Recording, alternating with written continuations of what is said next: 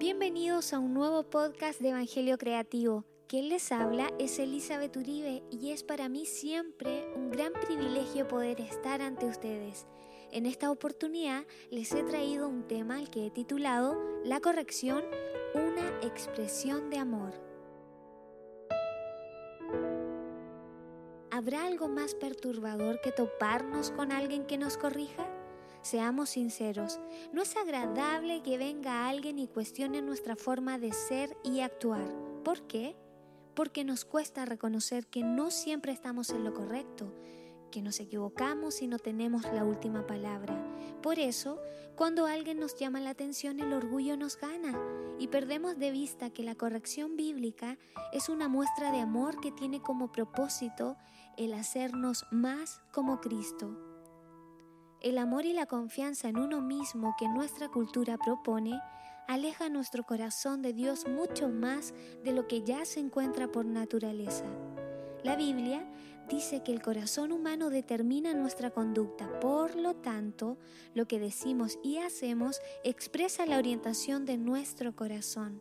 Marcos, en su capítulo 7, versículos 21 y 22, nos dice, porque de dentro del corazón humano salen los malos pensamientos, la inmoralidad sexual, los robos, los homicidios, los adulterios, la avaricia, la maldad, el engaño, el libertinaje, la envidia, la calumnia, la arrogancia y la necedad. La verdad es que a los ojos de muchos, la corrección se ve como algo ofensivo y totalmente pasado de moda. El mundo está lleno de frases que incitan a hacer lo que quieras, aun cuando eso pueda llevarte a la destrucción.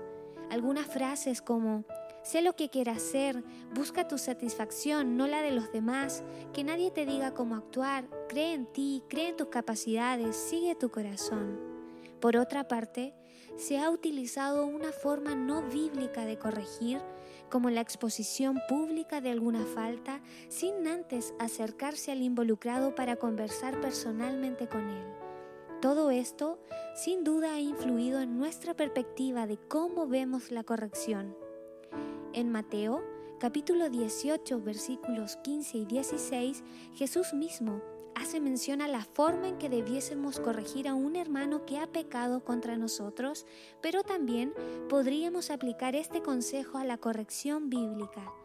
Si tu hermano te hace algo malo, habla con él a solas y hazle reconocer su falta. Si te hace caso, ya has ganado a tu hermano. Si no te hace caso, llama a una o dos personas más para que toda acusación se base en el testimonio de dos o tres testigos.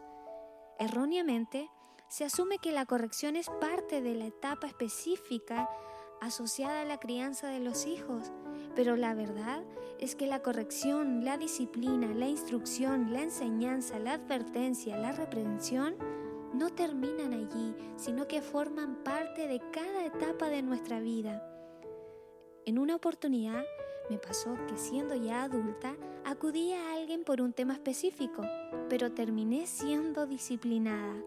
Hasta ese momento no me había dado cuenta que en mi corazón había algo que no estaba funcionando bien.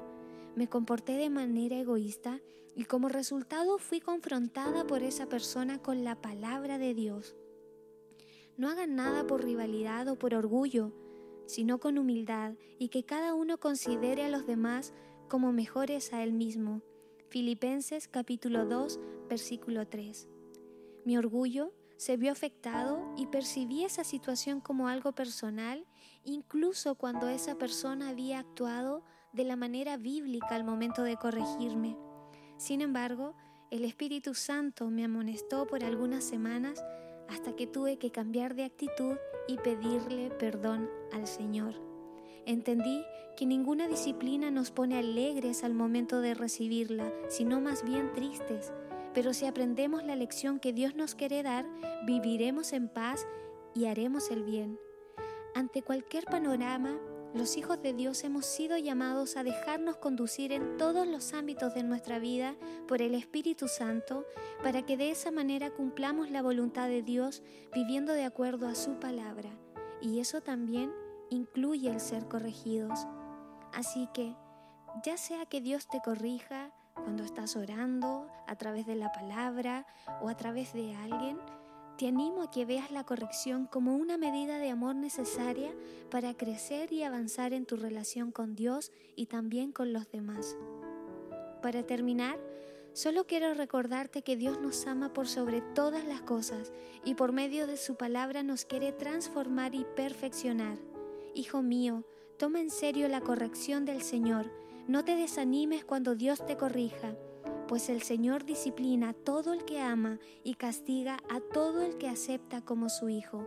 Hebreos capítulo 12 versículos 5 y 6.